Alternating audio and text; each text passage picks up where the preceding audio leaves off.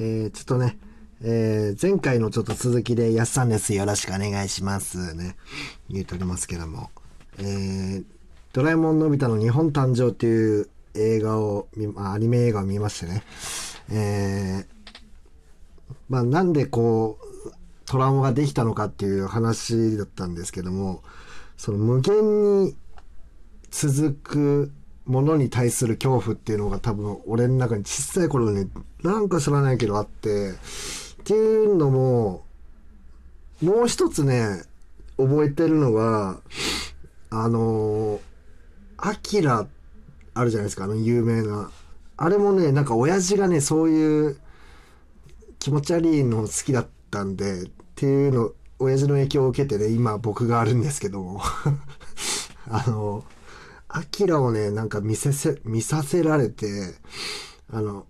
アキラの中に出てくる鉄夫だったっけ？あの、鉄夫が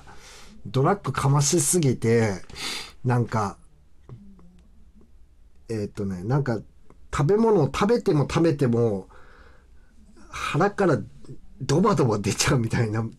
幻覚に、だから、うわってこう、口からうわって入れるけど、腹からブブブブブブブブブブブブ出てるみたいな、こう、この無限無限地獄じゃないですか、これも。食っても食っても出てく、出てく、出てくみたいな。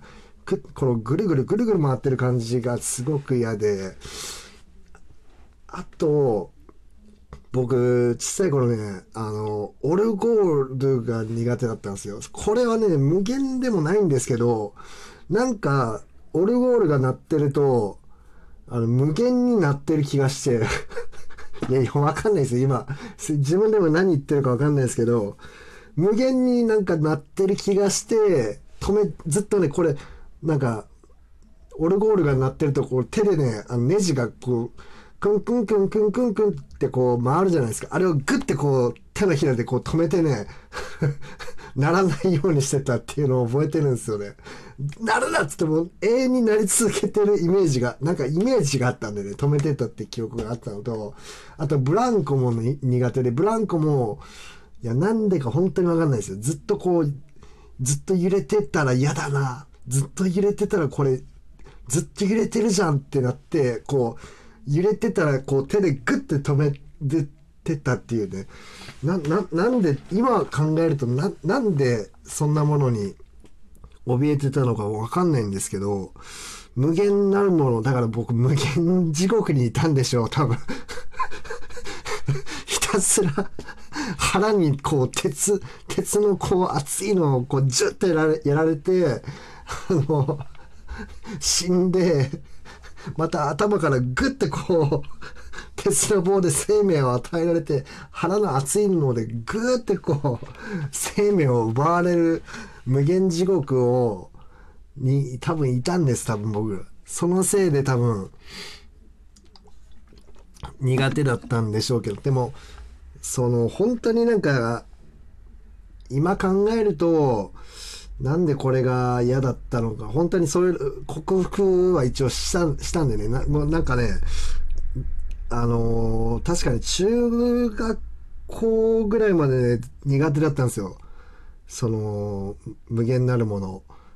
あの、ブランコも苦手だったんで、ブランコ怖いとかはずいじゃないですか、正直。ねその高校とか中学校とか、こう、帰りとかさ、ふざけてこう、ね、友達とブランコ乗ってたりするじゃないですか、なんかこう。それも乗れなかったんで、それはずいから、もう無理やり、大丈夫なんだ、大丈夫なんだって言い聞かして、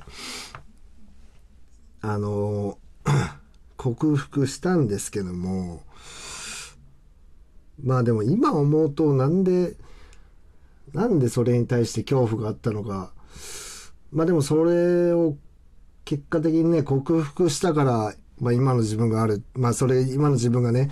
こんな立派な大人になれたっていうのはね、あの無限地獄のおかげだったっていうことなんで、まあ、良かったのかなっていう、まあわかんないですけど、ちょっと何言ってんのか それでね、その日本、ドラえもんのび太の日本誕生っていう映画があって、そのリメイク版がね、あの、ドラえもん、新のび太の日本誕生っていう映画が、あのそれこそネットフリックスであったんでね、続けて見てみたんですけど、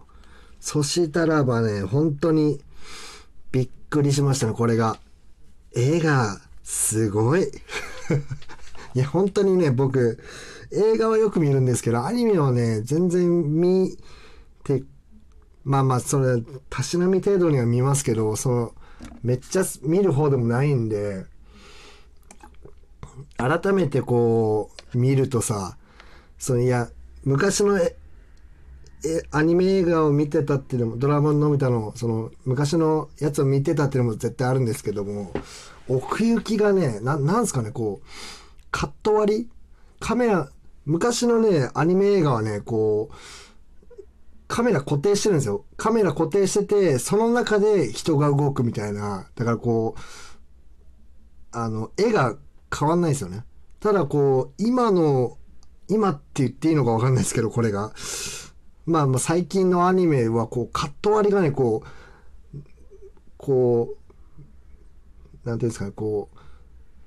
パッてこう、正面からのび太を捉えてるの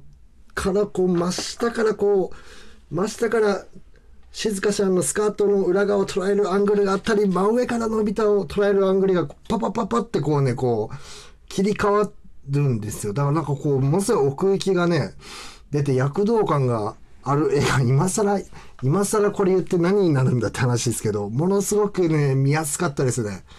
見やすかった。まあでもなんかこう、味、味があるのはやっぱね、昔の方が味がありますけどもね。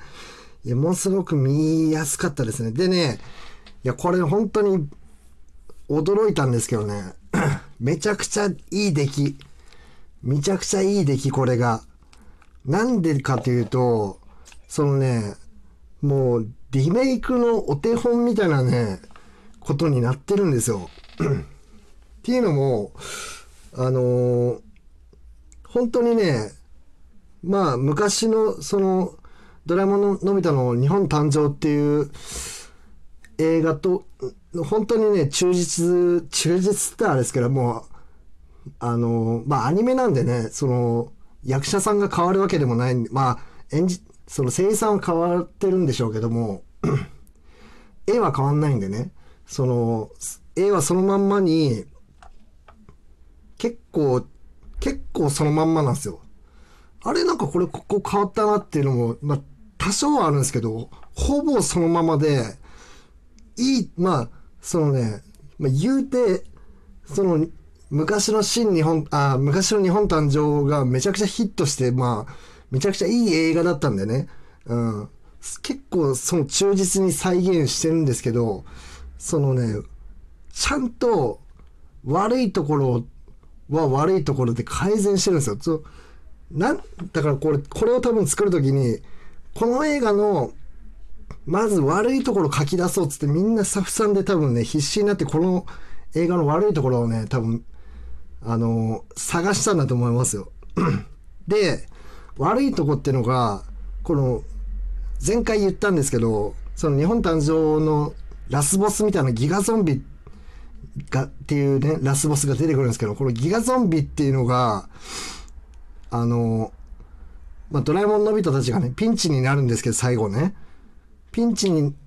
なっ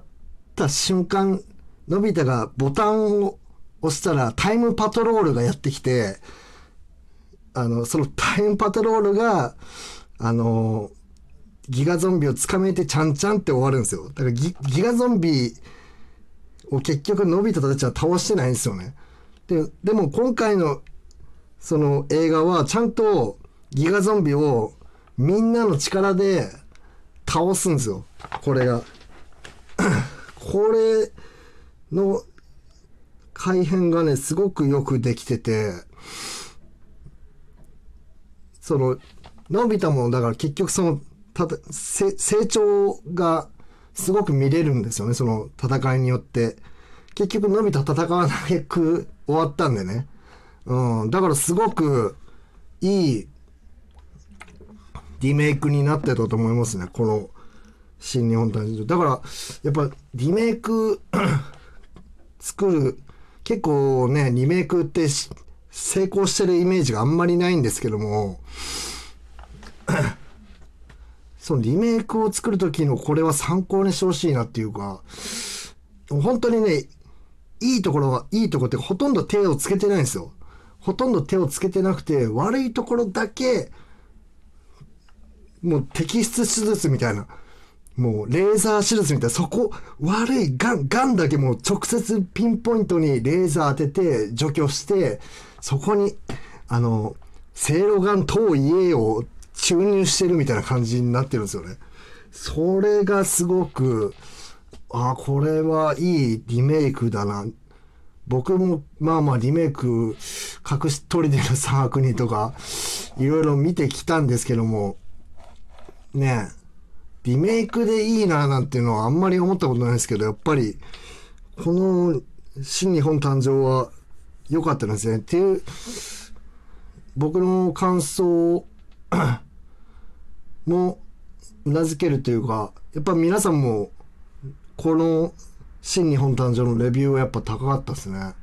だこっちから見ちゃうとやっぱりもう昔の映画は多分見れないとは思います。あれ？なんなんこれみたいな 多分感じで、あれ？あっけなっていう感じで昔の映画になっちゃうと思うんで、まあまあ見るんだったら新日本誕生のみを見るか、まあ昔の日本誕生、まあ別に昔のは見なくてもいいとは思いますけど、新日本誕生だけでも、で、全然いいと思いますけどね、楽しめると思いますんで、えー、ぜひね、えー、皆さんお暇な時に、えー、見られてはいかがでしょうかということで、えー、以上、えー、2日にかけてね、お送りいたしましたけども、えー、ドラえもんでした。どうもありがとうございました。